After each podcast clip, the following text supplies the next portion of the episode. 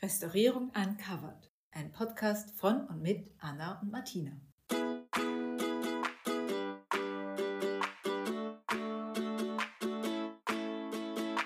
Hallo und herzlich willkommen. Wir sind Anna und Martina, beide akademische Steinrestauratorinnen aus Wien. Und wir geben Folge für Folge Einblicke in die Welt der Konservierung und Restaurierung. Reden über Realitäten und Klischees, Fakten und Irrtümer, Alltagsgeschichten und Special Moments. Und jetzt geht's los. Hallo liebe Anna. Hallo liebe Martina. Und hallo an alle da draußen. Wir sitzen heute am Semmering mit Blick auf den Bergen und wir sind bei Folge 6 angekommen. Wahnsinn, es geht dahin und es freut uns wahnsinnig, weil wir haben heute unseren ersten Interviewgast bei uns. Also wir sind in einer netten Dreierrunde. Und zwar ist zu Gast die Barbara, eine ganz liebe Studienkollegin von uns. Hallo, grüß euch. Ja, und liebe Barbara, magst du dich vielleicht zu Beginn kurz vorstellen? Ja, sehr gerne. Ähm, danke für die Einladung. Ich freue mich voll, fühle mich voll geehrt. Ich bin die Barbara Rankel. Ich komme ursprünglich aus Oberösterreich, habe dann in Wien Konservierung und Restaurierung studiert mit der Spezialisierung auf Stein und mineralische Werkstoffe. Habe dann bei einer Firma gearbeitet und selbstständig tätig und in den letzten Jahren mein Doktorat an der Universität für angewandte Kunst in Wien gemacht, auch auf dem Institut für Konservierung und Restaurierung. Und ich glaube, wir werden heute über das reden, wenn ich mich richtig erinnere. Ja, es würde uns nämlich sehr interessieren, mehr zu erfahren und auch unsere Hörer, glaube ich. Und du hast ja gemeint, eine Dissertation zu Ephesus. Jetzt fange ich gleich mal an. Warum Ephesus? Warum nicht Kanuntum? Ist ja auch eine archäologische Stätte, oder? Und wäre ein bisschen näher als so, ja, einmal quer durch Europa? Ja, gute Frage, Martina. In Kanuntum, Ausgrabungsstätte in der Nähe von Wien, genau, gab es natürlich auch total viele spannende Fragen. Und mein Thema, da geht es generell um die Restauriergeschichte von solchen archäologischen Städten. Und Ephesus ist es aber worden wegen meiner ja, Lust zu reisen und neue Kulturen zu entdecken. Und ich finde, wenn man dort arbeitet in einem, in einem Land, dann kann man ganz anders in die Kultur eintauchen und das finde ich total spannend. Ich verreise natürlich auch gern als Touristin, aber ich verreise auch gern, um äh, woanders zu arbeiten. Ja, und Ephesus ist einfach unglaublich beeindruckend. Also ich weiß nicht, ob jemand schon mal dort war von den Leuten, die uns jetzt zuhören, aber wenn du dort ankommst und du siehst dieses Riesentheater da in den, in den Berg hineingebaut und überall sind Marmorteile und schöne Tempel und genau, ich bin auch ein ziemlicher Marmor, ähm, ja, Nerd, kann man sagen, glaube ich. Also ich stehe total auf Marmor. Ich finde das Material total toll und die Bearbeitung, ja. Ich kann das sehr gut nachvollziehen. Du hast ja auch deine Diplomarbeit, hat ja auch schon über ein Marmorobjekt gehandelt, das in Ephesus steht und jetzt sogar im Ephesus Museum ausgestellt ist.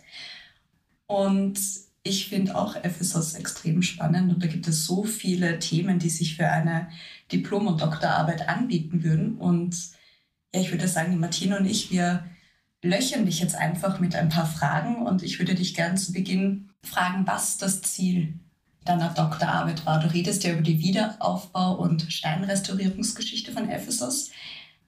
Hast du da konkrete Fragen dir gestellt oder gibt es konkrete Fragen, die du beantworten möchtest im Zuge deiner Doktorarbeit? Und warum ist es so wichtig, die Restauriergeschichte von Ephesus überhaupt aufzuarbeiten? Ja, danke für diese Frage. Also ich habe mich äh, die letzten Jahre intensiv mit genau diesen Sachen auseinandergesetzt. Das Ziel ist wirklich die Erforschung der Wiederaufbaugeschichte von antiken Bauwerken und der Steinrestaurierung an genau dieser Ausgrabungsstätte in Ephesus. Und zeitlich eingegrenzt ist es ab Mitte des 19. Jahrhunderts bis heute. Und ich habe versucht, die Entwicklung dieser Geschichte darzulegen. Geht es darum, welche Persönlichkeiten waren involviert, wer waren die leitenden Architekten, Restauratoren, die das durchgeführt haben, diese Wiederaufbauten, welche Materialien kamen zum Einsatz, wie hat sich das zeitlich verändert und auch welche Trends, welche Moden gab es im Laufe der Zeit. Und wichtig ist es vor allem, um heute die Erhaltung der Städte voranzutreiben. Also wir haben es dort wirklich mit einer riesen archäologischen Ausgrabung zu tun und mit einer sehr reichen Restauriergeschichte. Es wurde unglaublich viel dort bearbeitet. Es waren sehr viele Personen im Laufe der Zeit natürlich involviert. Wir reden hier um einen sehr langen Zeitraum und es ist für uns sehr wichtig, die Geschichte dieser Restaurierungen herauszufinden, um Wege zu finden für die zukünftige Haltung. Darum geht es uns. Wichtig war es für mich auch, die eigene Disziplin zu erforschen. Es ist immer spannend, als Restauratorin zu hinterfragen, wieso wurde damals das gemacht, wieso haben sie es nicht so gemacht. Das ist auch immer sehr spannend. Und nicht zuletzt auch, um diese, die Persönlichkeiten, die dort gearbeitet haben, diese Leistungen, die erbracht wurden, zu dokumentieren und auch zu würdigen und für zukünftige Generationen zusammenzufassen. Ja, das ist sehr viel, was du dir da vorgenommen hast. Und wir haben eh schon einmal in einer, einer der letzten Folgen darüber geredet, wie wichtig es ist für uns eben zu wissen, also alles um die Restauriergeschichte einfach genauer zu kennen, damit wir einfach eben in die Zukunft auch über die Erhaltung besser nachdenken können. Und ich meine, eben um das alles zu beantworten, was du jetzt gerade gemeint hast, hast du ja auch ein bisschen anderen wissenschaftlichen Zugang, Schrägstrich Methodik gewählt, weil bei uns sonst in der Konservierungswissenschaft ist ja oft eben basiert viele Maßnahmenkonzepte auf materialwissenschaftlichen Analysen, der konservatorischen Bestandsaufnahme, also einfach wissen, welche Materialien habe ich und wie gehe ich damit um. Und wie bist du jetzt eben da mit deinem theoretischen Schwerpunkt umgegangen und welche Methodik hast du da gewählt? Prinzipiell ist es so in der Forschung, in der Erarbeitung der Methoden, man geht immer von der Fragestellung aus, von der zentralen und hat ein Ziel und die Methoden helfen einem dabei, diese Fragen zu beantworten. Es ist ein interdisziplinäres Feld, wir verwenden unterschiedliche Methoden und der Geisteswissenschaften, der Naturwissenschaften und in meinem Fall habe ich auch die Sozialforschung mir Methoden von der geholt, um meine Fragen zu beantworten. Man muss sich das einfach so vorstellen. Da hat man verschiedenste Bauwerke. Man geht durch Ephesus und als Restauratorin sieht man am ersten Blick, die stehen nicht seit der Antike dort.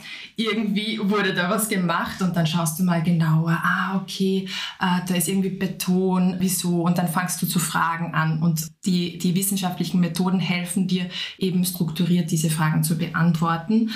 Ich habe, wie ihr, glaube ich, auch schon in den letzten Folgen erklärt habt, einen Bestands- und Zustandsaufnahmen gemacht, weil wir in der, in der Konservierungswissenschaft auch immer von Objekt ausgehen. Also das ist das Zentrum unserer Forschung und von dort entwickeln wir dann unsere weiteren Methoden.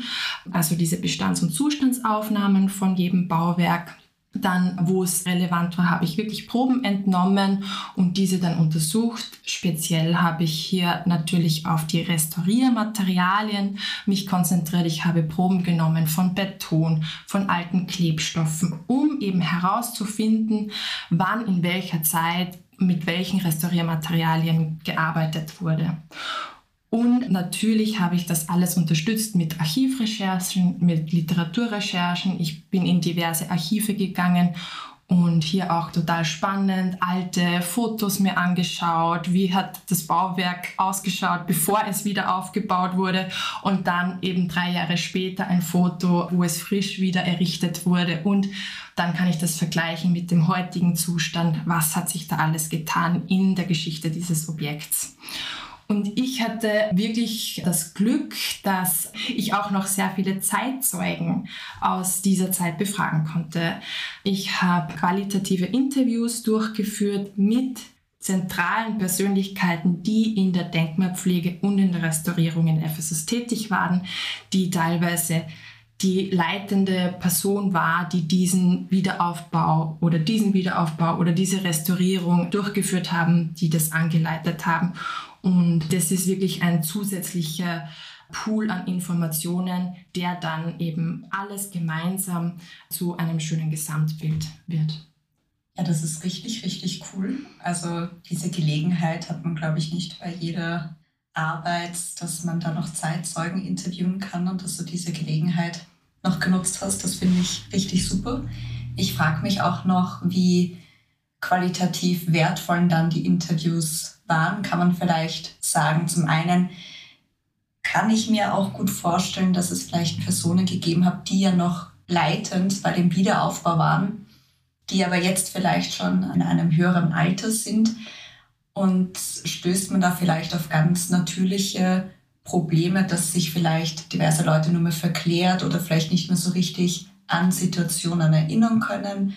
Oder gibt es auch die Situation, dass sie vielleicht diverse Informationen gar nicht preisgeben möchten oder über eine gewisse Sache nicht reden möchten, aufgrund der nicht Geheimniskrämerei, aber vielleicht, weil sie das einfach, einfach nicht darüber reden möchten? Also wie würdest du da grundsätzlich die Bereitschaft der Personen einschätzen, die du interviewt hast und äh, wie hast du diese Gespräche empfunden? Also für mich war das eine wirklich ganz, ganz tolle Erfahrung, diese Personen interviewen zu dürfen und die Gesprächsbereitschaft war sehr hoch. Das waren zum großen Teil Architekten, die sind es natürlich auch gewöhnt, ihre Sachen zu präsentieren. Also es war für die sehr leicht, über ihre Arbeit zu sprechen. Und was ich bei den Interviews zentral herausfinden wollte, sind quasi diese Hintergrundinformationen, die halt nirgends in den Archiven niedergeschrieben sind. So, du findest dann auf einmal heraus, wieso wurde dein Projekt einfach abgebrochen oder wieso wurde dieses Projekt nie realisiert. Das steht irgendwie nirgends. Und dann kommt eben diese persönliche, menschliche Komponente hinzu, die dir dann extrem hilft, das große Ganze zu verstehen. Und es war für mich äh, total bereichernd, diese älteren Personen zu interviewen, weil ich das Gefühl habe, die sind schon in einer Phase in ihrem Leben, wo sie generell sehr reflektiert auf ihr Wirken zurückblicken generell ihr Leben, also das Wirken in Ephesus, die waren teilweise auch wirklich Jahrzehnte in Ephesus tätig, haben diesen archäologischen Park, den wir dort heute vorfinden, kreiert sozusagen. Also durch deren Wirken haben wir die Möglichkeit, diese Bauwerke wirklich wieder zu sehen, so wie sie fast in der Antike gestanden sind. Das ist eine ganz große Besonderheit. Und diese Personen haben das verwirklicht. Das waren teilweise wirklich total tollkühne Projekte in den 70er Jahren in Ephesus dort sowas zu machen. Und sie sind aber auch schon, sie haben schon eine gewisse Distanz zu diesen, zu diesen Arbeiten und das ist total toll, mit denen über das zu sprechen. Und natürlich waren, weil du gesprochen hast, dass teilweise ältere Personen schon waren. Es ist natürlich so, dass manchmal die Jahreszahlen kann man sich nicht mehr so genau erinnern. Äh, habe ich das jetzt 1963 oder 1964 wieder aufgebaut? Also das, aber das ist ja bei uns teilweise schon schwierig. Was haben wir vor zehn Jahren gemacht? Und deshalb ist es dann so toll, die anderen Methoden, die anderen Quellen einbeziehen zu können und da kann ich dann nochmal im Archiv nachschauen und in der Publikation. Und dann kommt man schon zu einem sehr schlüssigen Bild von dem Ganzen. Ja, sicher haben sie teilweise zu viel sogar erzählt, was ich dann nicht verwenden kann, was vielleicht heikle Informationen sind oder der, ich sage, ich fasse das jetzt mal zusammen, so der Gossip von Ephesus, den haben sie natürlich alle auch noch loswerden wollen. Und das war total interessant, aber das habe ich natürlich dann nicht in die Doktorarbeit mit einfließen lassen. War aber trotzdem für mich sehr interessant, einfach als Hintergrundinfo. Ja, ja, der Gossip. Und die haben es wahrscheinlich auch sehr genossen, mit dir zu reden. Oder ist ja auch eine große Ehre, wenn man so gefragt wird zu seinem Wirken in so einer archäologischen Stätte. Und nach Jahrzehnten interessiert sich echt eine junge Forscherin dafür. Also ich würde mich auch voll freuen, wenn ich mal zu meinem Werken und zu meiner Arbeit interviewt werde in hohem Alter. Aber ja, muss ich noch ein bisschen Vorarbeit leisten, glaube ich. Ja, ich bin auch schon total gespannt, wie wir dann als 80-jährige Restauratorinnen, wenn wir dann mal interviewt werden vielleicht oder wie dann die junge Generation auf unser Wirken blickt. Das ist total interessant, was dann alles rauskommen wird, wie dann unsere Zeit bewertet wird, unsere aktive Schaffenszeit. Äh, das ist sicher, wird sicher ein bisschen schräg, aber gut. Yay, wie viel wir bereuen werden, was wir heute getan haben. Aber vielleicht werden wir auch sehr stolz sein auf unsere Projekte und Arbeiten. Genau, was, was mich noch interessieren wird, du hast eben gesagt, so Interviews und so, und vorher hast du aber auch kurz erzählt, du bist auch in Ephesus gewesen. Das heißt, du hast ja schon auch diese Objekte, also mehr oder weniger als Ausgangspunkt für deine Forschung immer noch. Also diese objektbasierte Forschung spielt ja bei dir auch eine Rolle. Und du hast ja auch, eben hast du gemeint, Bestands- und Zustandsaufnahmen, Proben genommen. Hast du da die ganze archäologische Stätte, jedes Objekt, jeden, jedes Teil beprobt, untersucht? Oder wie bist du da vorgegangen? Wie kann ich mir das vorstellen? Weil wir haben in der letzten Folge gehört, es gibt da einige Objekte und ich meine, das klingt ja nach einem Jahrhundertprojekt, wenn man da alle im Detail untersucht. Ja, also ich habe nicht alle angeschaut, aber fast alle, würde ich sagen. Also ich war da wirklich sehr viel Zeit dort und es gibt über 100, also in der Archäologie nennt man das Fundstellen und wir sagen dazu Objekte, aber das kann alles sein. Das kann von bis sein. Eine Fundstelle kann eine Straße sein, eine Fundstelle kann ein Platz sein, kann aber auch einfach eine Skulptur sein oder eben ein Riesentempel. Und um das systematisch aufzunehmen, muss man irgendeinen Weg Weg finden. Und ich habe da ein Formular entwickelt, das wir in der Restaurierung öfter für, also wenn wir es mit größeren Beständen zu tun haben, entwickeln. Und da geht es eben da ganz kurz, erfasst man da den Bestand. Für mich sehr relevant eben der sekundäre Bestand, das heißt alles, was nach der Ausgrabung zu diesem Objekt hinzugefügt wurde eben sehr viel Beton in Ephesus oder Klebematerialien, dann eine kurze Erfassung des Zustands und man beprobt natürlich nicht alles, sondern repräsentativ. Also man, man ist dann schon ein bisschen eingeschaut, man hat dann schon 10, 12 so Fundstellen sich angeschaut und Material taucht immer wieder auf und dann nimmt man davon eine Probe und das untersucht man dann. Das klingt nach sehr viel Arbeit und auch nach viel Zeit, die du vor Ort verbracht hast. Und wie wir in der letzten Folge auch schon erzählt haben, sind die Besucherzahlen in Ephesus sehr hoch, weil es einfach die beliebteste archäologische Stätte in der Türkei ist. Und da rennen 20.000 Besucher täglich durch die archäologische Stätte. Das ist einfach ein ganz bunter Fleckelteppich von ganz vielen Menschen zwischen den Wiederaufbauten. Und jetzt musst du dich da irgendwie da durchringen, weil du musst natürlich die Objekte aufnehmen, du musst vielleicht Fotos von ihnen machen, du nimmst Proben. Ist so ein Arbeiten überhaupt möglich? Geht das? Oder musst du dann abseits der Touristenpfade arbeiten? Oder wie hast du das noch realisiert? Ja, Ephesus ist wirklich riesig. Also ich bin ziemlich viel herumgewandert und habe da echt, glaube ich, sehr viele Kilometer am Tag zurückgelegt während meiner äh, Untersuchungskampagnen vor Ort.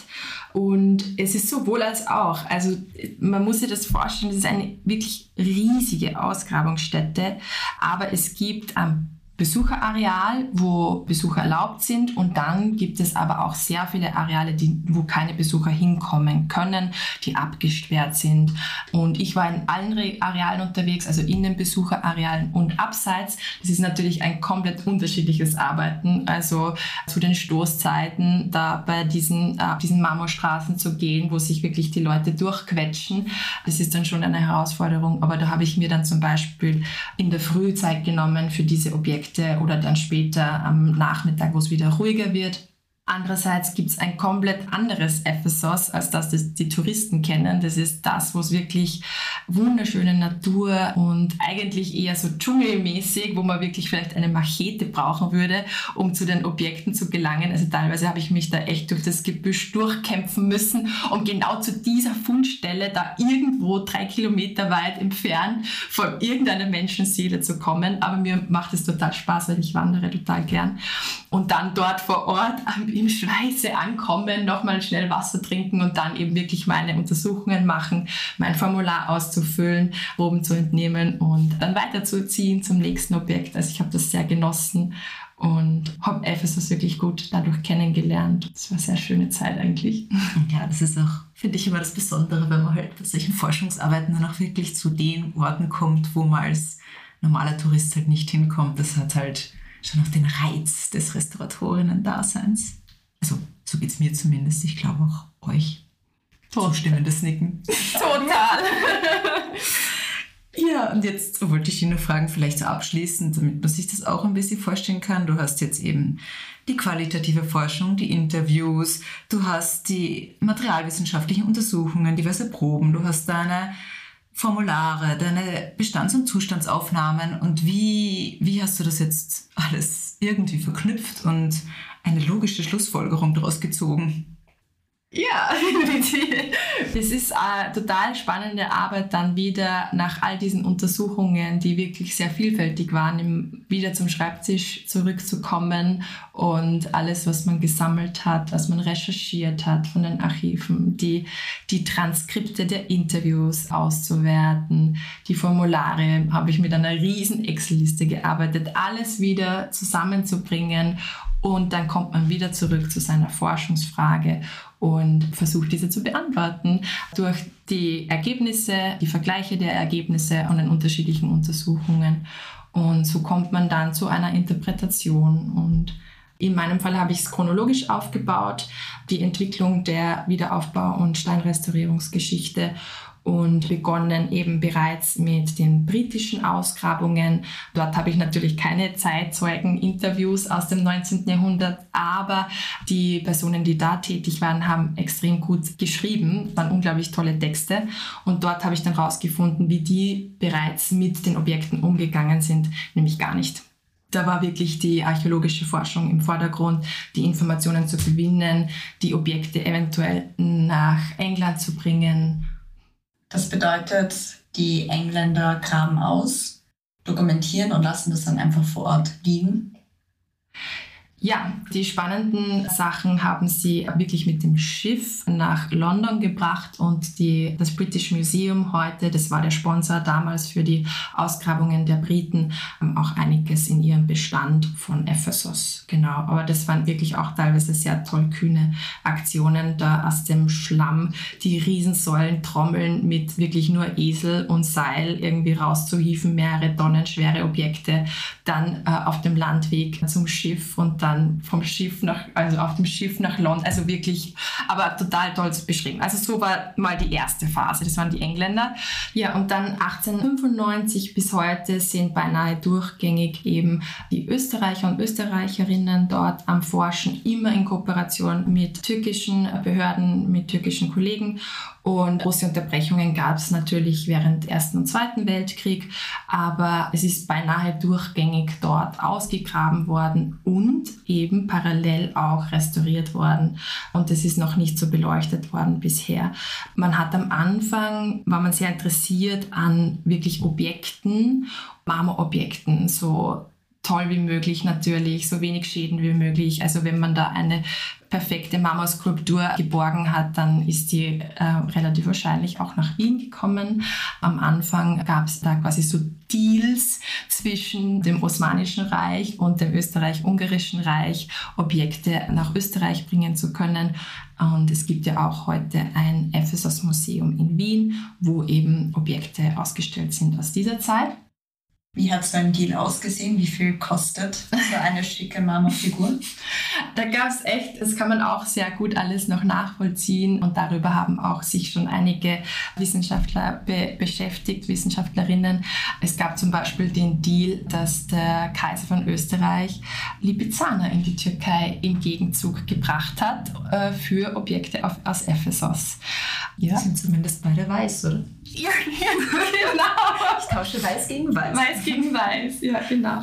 Aber auch da war die Restaurierung noch nicht etabliert, so wie wir sie heute kennen. Also Objekte sind maximal abgebürstet worden und dann ab aufs Schiff und nach Wien. Es haben auch Archäologen und Archäologinnen sehr viel selbst zusammengeklebt. Wir haben es bei der Archäologie sehr oft mit fragmentierten Objekten zu tun.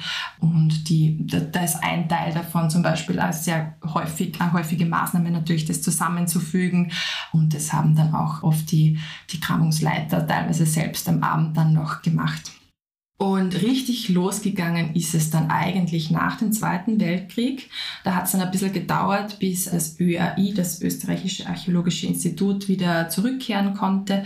Ephesus, aber da ist dann richtig losgegangen mit äh, massiv großen Ausgrabungen. Die haben innerhalb von ein, zwei Jahren einen kompletten Straßenzug mit den angrenzenden Bauwerken freigelegt. Und das Ziel war dann nicht mehr nur die Ausgrabung, nicht mehr nur die Forschung und vielleicht Highlights von Objekten bringen wir nach Wien oder wo auch immer in die Museen, sondern da ging es dann auch wirklich, den Bestand in situ zu präsentieren. Genau, und ich wollte noch, du hast jetzt, also Sie haben es vor Ort erhalten oder halt Objekte weggebracht. Und wann genau habe ich das jetzt überhört? Wann haben Sie jetzt die Sachen wieder aufgebaut? War das auch schon vorher oder war das erst ab dem Zweiten Weltkrieg, dass Sie wirklich diese gesamten Monumente wieder aufgebaut haben? So wirklich losgegangen mit diesen großen Wiederaufbauten, wo man wirklich komplette Fassaden wieder aufbaut, ist es erst in den 50er Jahren. Davor hat man, das heißt Architekturprobe, da hat man teilweise nur sehr gut erhaltene Bauteile zusammengefügt und am Boden hingestellt, damit man quasi als Architekt, als Bauforscher, als Archäologe sich ein bisschen ein Bild machen konnte, wie hat das Bauwerk, wie hat der Giebel ausgeschaut. So die besten Teile wurden da quasi präsentiert. Das ist alles zu Zwecken der Präsentation und zur Erforschung, nicht zur Erhaltung. Genau. Und in, nach dem Zweiten Weltkrieg ging es dann los. Da ging es dann auch los mit einer Art von Massentourismus bereits. Also der Tourismus in Ephesus entwickelt sich relativ parallel mit der Größe der Grabung, mit der Größe der Wiederaufbauprojekte. Hier kann man auch eine Parallelität äh, feststellen. Und dort wurden dann die ersten Monumente wieder aufgebaut in den 50er, 60er Jahren. Das waren die ersten großen Projekte. Ja, ich finde es nämlich auch total wichtig zu betonen, weil ich kenne so viele Leute, die zu so einer Stätte dann hingehen und einfach der Meinung sind, ja, das Objekt stand ja immer so da und war mehr oder weniger, ich weiß nicht, zehn Meter tief unter der Erde, so wie es da steht und wurde halt so als stehendes Objekt ausgegraben. Aber nein, da ist viel, viel mehr dazwischen passiert. Ja, vielen, vielen Dank für diesen Einwand. Das ist teilweise wirklich so, dass die Besucher, denen das nicht bewusst ist, dass alles im Prinzip ein künstliches Konstrukt ist, was sie dort vorfinden. Also wenn die Archäologie nicht gekommen wäre, wenn die Architekten, die Restauratoren dort nicht gekommen wären, wäre das eine grüne Wiese, wo Schafe wären. Wirklich. Und dann kommen halt Archäologen, graben das aus und dann wird es manchmal wieder aufgebaut, manchmal nicht, manchmal wird es nur konserviert und und das wäre wirklich ein wichtiger Aspekt für die Besucher, Besucherinnen von solchen archäologischen Städten, ihnen das darzulegen, dass es natürlich ein künstlich erschaffenes Konstrukt ist, was sie hier sehen. Und ja, zur weiteren Entwicklung in Ephesus, also in den 50er Jahren hat es angefangen mit diesen Wiederaufbauten. Da wird auch oft der Begriff Anastylose verwendet. Das ist wirklich, die Definition dahinter ist das Wiederzusammenfügen von aus dem Zusammenhang gebrachter Bauteile. Also geht es wirklich die originalen Bauteile, die wir dort liegen haben, setzen wir wieder so zusammen, wie sie ursprünglich waren. Das ist Anastomosis. Genau. Und Wiederaufbau ist einfach noch ein größerer Begriff, ein Überbegriff, weil wir haben natürlich nicht im, auf archäologischen Städten nicht nur Anastylosen, wir haben auch Rekonstruktionen, wir haben Kopien. Das sind alles so Begriffe, wo man nicht mehr nur die originalen Bauteile verwendet, sondern darüber hinaus auch neue Bauteile produziert und diese dann wieder versetzt an der ursprünglichen Stelle.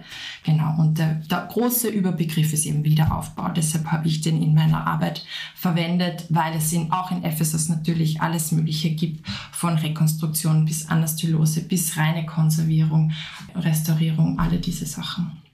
Ja, und dann in den äh, 70er Jahren, das war quasi so die Blütezeit des Wiederaufbaus in Ephesus, da sind dann diese ganz großen Wiederaufbauten wie die Celsus-Bibliothek, wie das Süde der Agora entstanden. Äh, das sind auch heute äh, die beliebtesten Touristenziele vor Ort. Und die äh, Celsus-Bibliothek ist, glaube ich, die meist fotografierteste Ruine in der Türkei oder weltweit, ich weiß es nicht. Also wirklich ein Highlight für den Tourismus.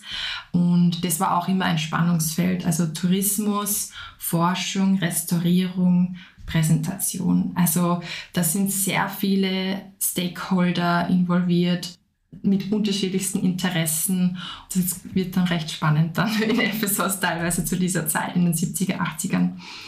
Und in den 90er Jahren wurde dann der letzte wirklich Wiederaufbau durchgeführt. Das ist das Hadrians Tor Und danach ist man aber davon abgekommen, da es einfach sehr Megaprojekte im Prinzip sind, die zu finanzieren sind, die sehr lange dauern, die auch äh, belastend sein können für die Erhaltung der einzelnen Objekte. Und deshalb ist man von dieser quasi Methode der Präsentation, nenne ich es mal, dem tatsächlichen Wiederaufbau ein bisschen abgekommen in Ephesus.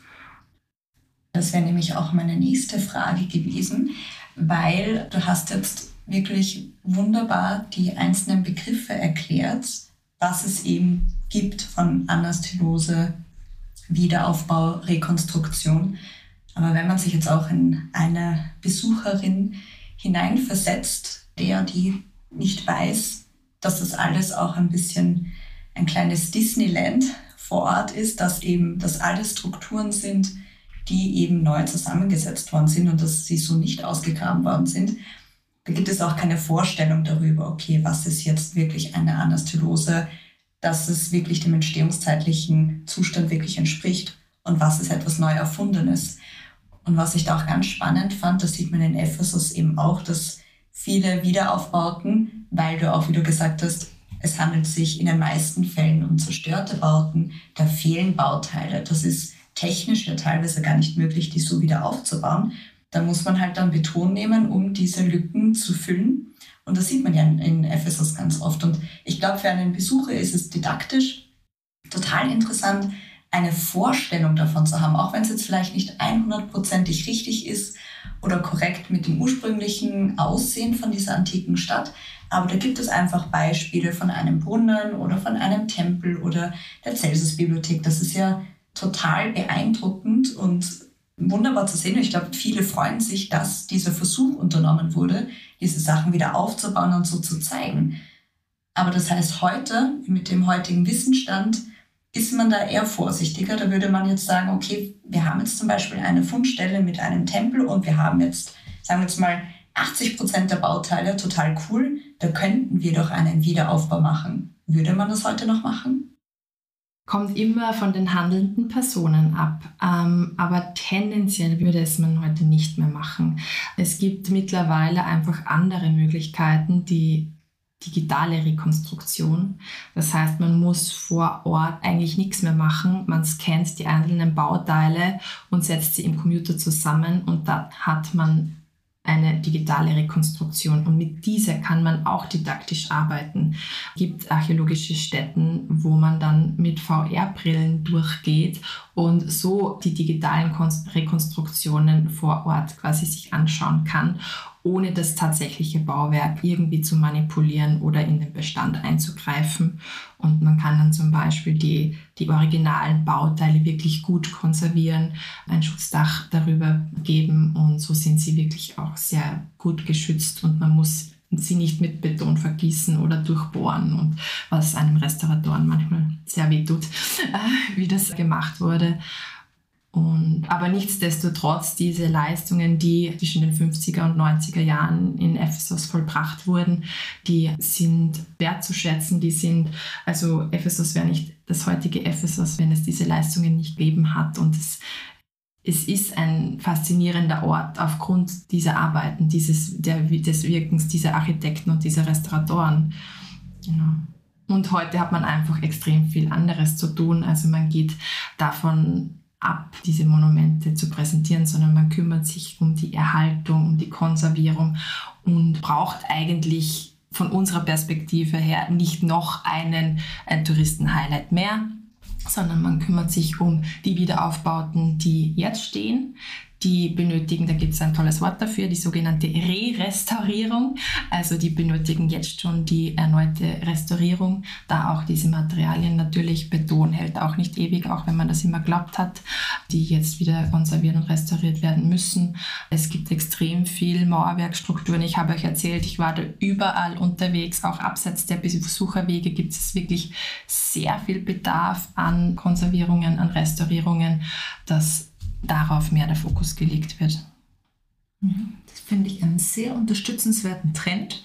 Weiter so, Babsi, go! Na, was mich noch interessiert, wie oft warst du jetzt eigentlich insgesamt in Ephesus? Also sage ich mal jetzt nur für deine Doktorarbeit, abseits von Urlaub etc. und so. Und ich meine, es ist jetzt auch nicht ums Eck, man muss da hinfliegen, das Proben genommen und so weiter. Hast du das aber nicht aus eigener Tasche bezahlt oder ich nehme an, du hast eine Finanzierung gehabt, eine externe, hoffe ich doch.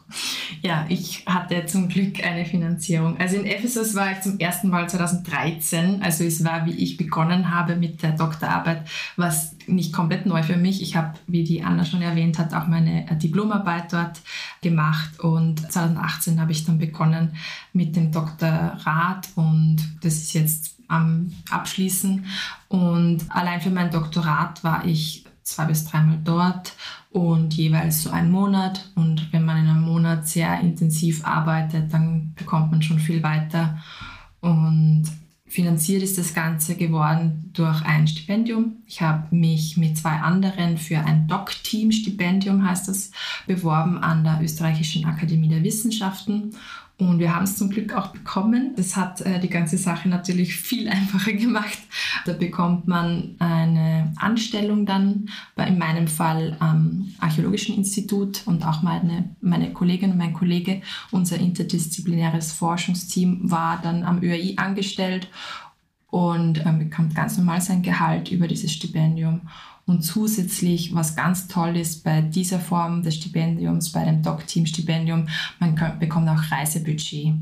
Das heißt, wir konnten auch, was immer auch ganz wichtig ist, in Erarbeitung so eines Themas, dass man Vergleichsbeispiele sucht. Das heißt, wir haben auch andere archäologische Stätten besucht, um dort äh, den Umgang mit der Restaurierung untersuchen und mit einen Austausch mit den anderen Grabungen zu haben. Und genau dieses Reisebudget hat natürlich dafür sehr geholfen. Es ist dann Corona dazwischen gekommen. Ich wäre auch gern noch nach Italien und Griechenland gefahren und hätte mir dort archäologische Stätten angeschaut. Dazu kam es leider nicht, aber wir haben in der Türkei sehr viel andere Stätten besucht, was natürlich sehr hilfreich ist, um die Entwicklungen in Ephesus zu vergleichen, in den Kontext zu stellen von anderen Grabungen. Was gäbe es denn grundsätzlich in unserem Bereich für Möglichkeiten? Also, dass man ein Doc-Team macht, also interdisziplinär mit Leuten mit einem anderen Forschungsschwerpunkt und einem anderen Fachbereich, kenne ich jetzt auch nicht von so vielen Leuten.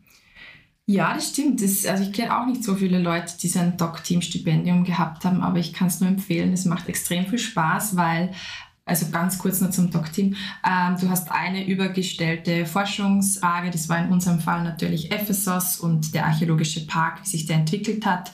Und dann drei Disziplinen, Archäologie, Heritage Studies und Konservierungswissenschaften bearbeiten interdisziplinär dieses Thema. Und das macht einfach super viel Spaß, weil ich liebe es, im Team zu arbeiten und man unterstützt sich dann gegenseitig, man sitzt im selben Boot. Also das Doc-Team-Stipendium kann ich schon mal sehr empfehlen. Aber es gibt natürlich auch andere Möglichkeiten, ein Doktorat zu machen in unserem Feld. Also in Österreich gibt es zwei Unis, soweit ich weiß, wo man in der Restaurierung ein Doktorat machen kann. Das ist die, unsere Uni, die Angewandte und die Akademie für Bildenden Künste. Und im Prinzip sollte man sich einfach ein spannendes Thema suchen, wo man vor, glaubt, dass man das die nächsten fünf Jahre irgendwie interessiert. Äh, drei Jahre ist Regelstudienzeit, glaube ich. Äh, schafft keiner. ähm, und dann eine Professorin, einen Professor, der einen betreut. Und dann kann man ja inskribieren und loslegen im Prinzip, wenn der Professor, die Professorin damit einverstanden ist mit dieser Thematik. Und die Finanzierung ist natürlich eine große Erleichterung. Also sich für Stipendien zu bewerben, ist natürlich was, was äh, die ganze Sache extrem erleichtert. Dann macht man das nicht in der Freizeit neben einem anderen Job. Äh, das normale Doc-Stipendium an der Akademie der Wissenschaften. Es gibt FWF-Projekte, wo die Martina äh, sehr viel Erfahrung hat. Ich kann es nur sehr empfehlen. Es ist eine spannende Zeit, wenn man so eintauchen kann in ein Thema. Abschließend noch eine ganz persönliche Frage, liebe Barbara. Was begeistert dich jetzt eigentlich grundsätzlich an archäologischen Städten und hast du vielleicht einen Ort in Ephesus, mich interessieren, den du jedes Mal besuchst? Würdest du uns das erzählen oder gibt es Ist das geheim?